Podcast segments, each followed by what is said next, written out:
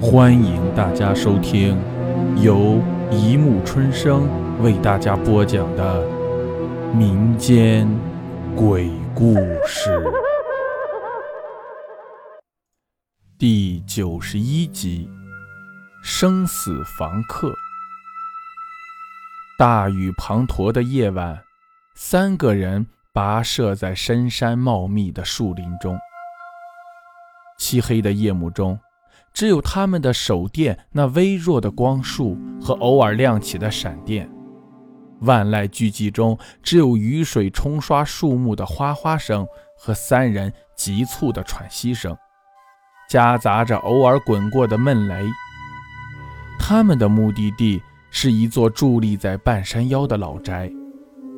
张明、大雄和女网友然然。三人到达老宅时已是深夜时分。这是一个有着二层楼的老式民宅，像过去地主的房子。朱漆的院门在手电的光中显出斑驳，那一块块暗红的朱漆剥落不堪。这是爱市郊区即将被开发的双灵山，因前后两山。都酷似陵墓的封土堆而得名。张明他们这是想趁着这原始的自然风光未被人开发前来看看。逛了一天后，就在然然提出在山下露营，第二天再继续上山时，奇怪的事情发生了。本是夕阳西下的景致，天突然阴沉下来，天边还不断滚来黑沉的乌云。望着天上滚滚的雨云，三人就像中了埋伏的孤军，不能后退，只能向那险而更险处求一条生路。张明扣响门环后，三人站在雨中等了很长时间。四周异常寂静，只有雨水打在树上的声音。三人被笼罩在一片漆黑之中。突然，大门后的门栓沉重地响了一声，大门发出令人牙酸的吱吱嘎嘎，缓缓地打开了一条缝。一张老人的脸出现在门后的阴影中，老人的眼睛浑浊而忧郁地看着三个不速之客，却一句话也没有说。气氛很诡异。张明有些结巴地说明了借宿原因，老人依旧不发一言地看了三人一会儿，才转身让进三人。老人喃喃的声音在雨中显得极为微弱：“三个人吗？”走在后面的张明点了点头。这是栋民国时期的老宅子，带着古旧宅子特有的压抑和暗泽。三人一进屋，就看见了唯一的家具，竟然是红色棺材。张明心里一惊，然然干脆惊叫出声。那大红色在这阴雨的天气里显得愈加的妖异，而棺材上放着屋内唯一的照明工具——白色的蜡烛。那老人用手敲了敲棺材。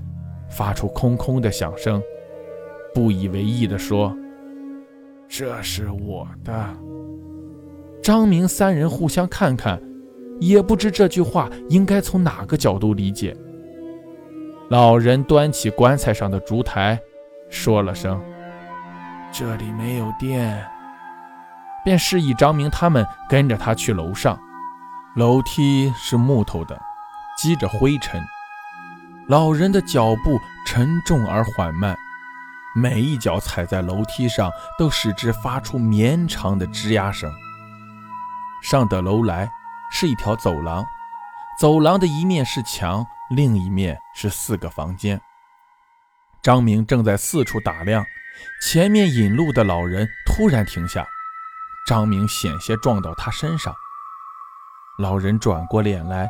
指了指走廊最里面的那个房间，说：“你们千万不要走到那里面去，不管里面有什么声音，你们都不要去看。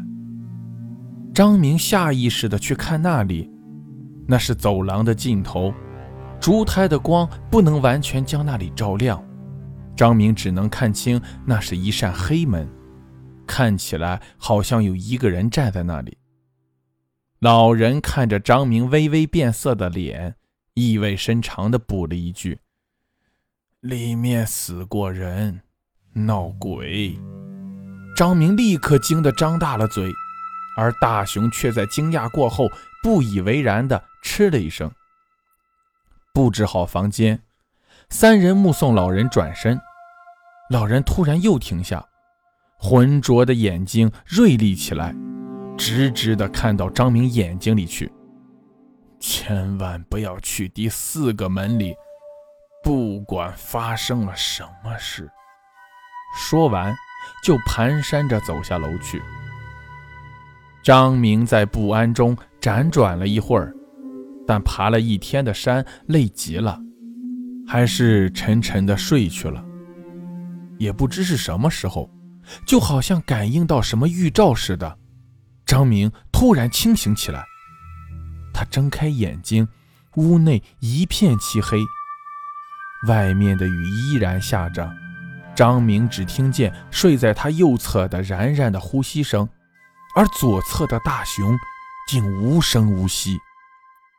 与此同时，一道闪电劈开了屋内的黑暗，明亮的张明几乎闭上了眼睛。可是张明在这一闪之中所见的情景，令他反而睁大了眼睛，甚至直接坐了起来。大雄，他喊。闪电的光里。大雄站在门口，面无表情，只是眼神阴厉的吓人。这一瞬过后，屋内又陷入了那种没有边际的黑暗。张明慌忙摸出手电筒照向门口，可什么都没有。大雄的睡袋里空无一人。然然被张明的那一声叫喊惊醒。怎么回事？张明将所见一说，然然也白了脸色。外面的雨还下着，两人悄悄地拿上手电，打开门，向外看，走廊里只有寂静和黑暗。张明站在黑暗的走廊里，身旁的然然紧紧地掐住了他的胳膊。张明感到他一直在颤抖。那道诡异的黑门仍然紧紧地关闭着。张明仿佛能听到门内有谁在窃窃私语，或是嘻嘻窃笑。那可怕的东西所发出的死亡气息正钻过门缝，从走廊的黑暗里包抄而来。突然间，楼下一声顿响将张明惊醒，有重物倒在地板上。张明和然然不约而同地颤抖一下，两人对视一眼，便急速下了楼。突然，然然啊的一声尖叫，张明还来不及反应，然然便滚下楼梯，摔进楼下手电光亮不及的黑暗里。张明焦急地问：“然然，你怎么样？”回答张明的是然然的又一声尖叫，尾音达到了一个非生理的高度，这是人在极度的惊吓后才会发出的惨叫。张明三步并作两步赶过去，手电光中，张明吓了一跳，然然满身满手的鲜血，脸色煞白。然然哆哆嗦嗦地指着旁边，张明转过去一看，正是那个诡异的老人，他的额头上正鼓鼓地流出鲜血。张明也慌了，鲜血温热的感觉让张明知道。这个老人虽然诡异，但的确是个活人。而如今老人可能真要睡进他的棺材里了。张明去探老人的鼻息，一息尚存。张明安慰了然然，让他撕下布条给老人包扎伤口。老人呻吟了一声，醒了过来，却已经说不出话。看到张明和然然，老人伸出三根手指头，然后又弯去了半根。老人的意思是，他们现在还有两个半人。为什么是两个半？大熊他为什么只剩下一半？他想起闪电光亮中大熊那阴厉的眼神，突然，一个骇人的想法窜进张明的脑海：为什么现在剩下半个？或者，从来都是半个？他们是从网上认识的。张明对大雄的了解仅仅限于校内网上的一个主页。张明想到这里，便觉得有一道冰凉的电流从尾骨沿着脊柱一直窜到后脑。老人依旧竖着那两根半手指，僵直地哆嗦着，好像要挣扎着再摆出一个手势，再传递出一个信息，可是力不从心，嘴唇蠕动两下。便昏了过去。张明和然然在万分的惊恐中，没有注意到老人手指上的细节，手指静止成一个姿势，两个半弯的手指，一根指头孤零零地竖着。突然，一阵呜呜咽咽的哭声在楼里飘飘忽忽地响起来，让听到的人马上感觉到一种濒死的悲伤。这声音带着大熊特有的沙哑音色。转身上楼的二人惊悚地发现，哭声竟然是从第四个房间传出来的。张明想起老人的话，不要去第四个房间。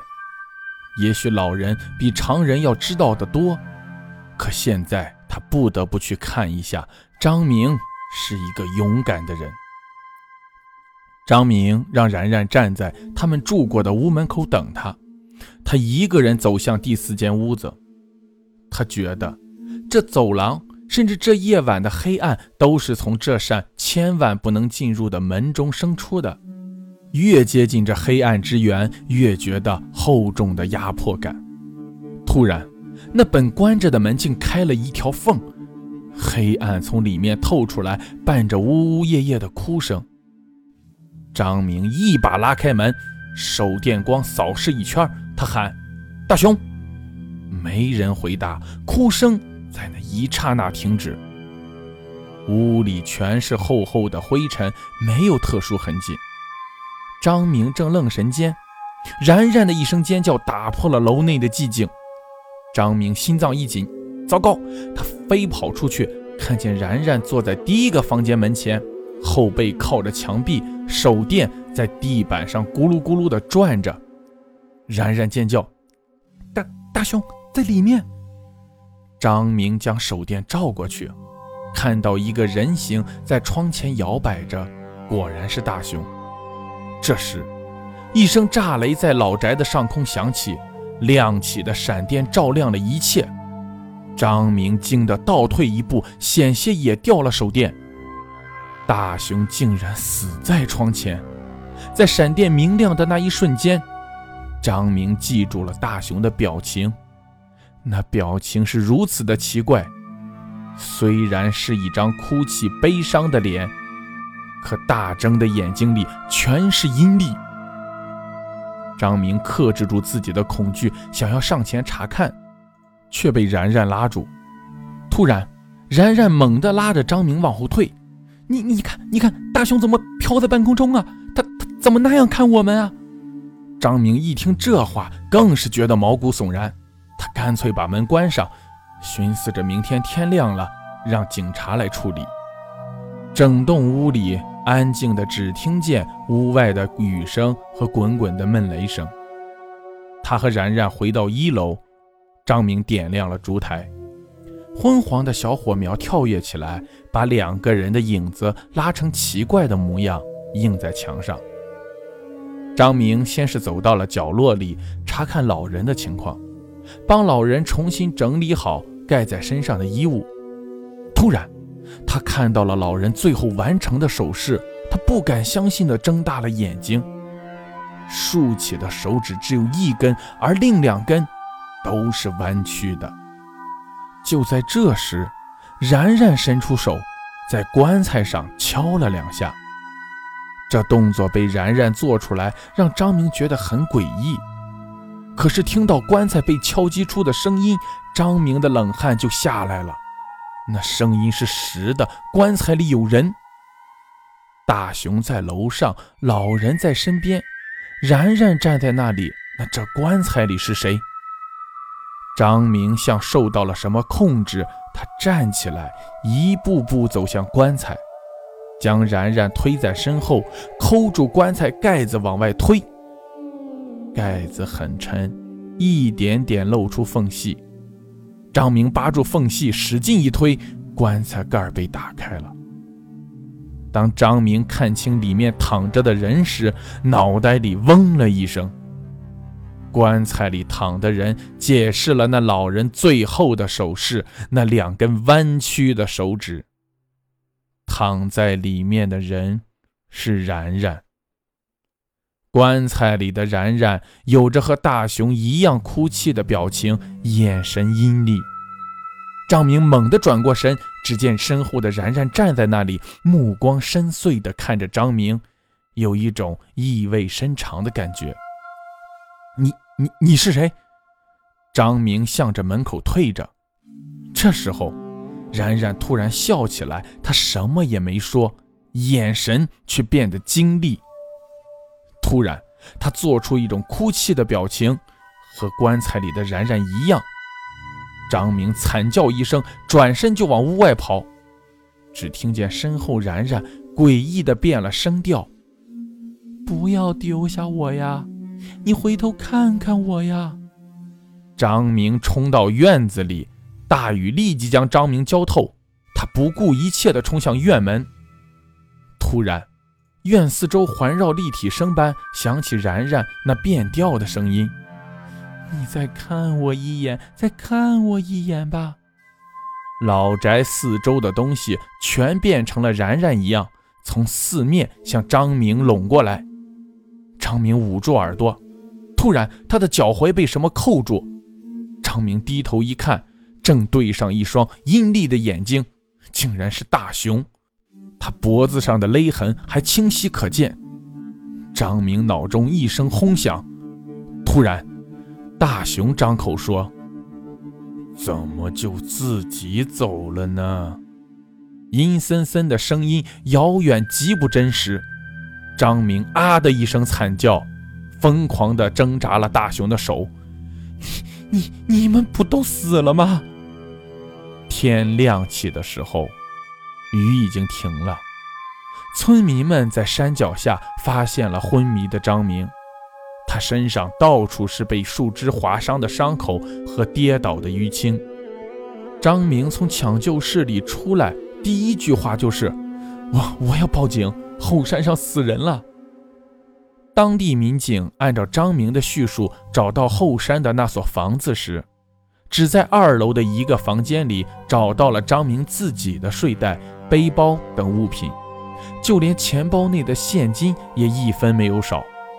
但找不到任何关于大雄和然然存在过的痕迹，就连那个老人和他的棺材也不知去向。好了，故事播讲完了，欢迎大家评论、转发、关注，谢谢收听。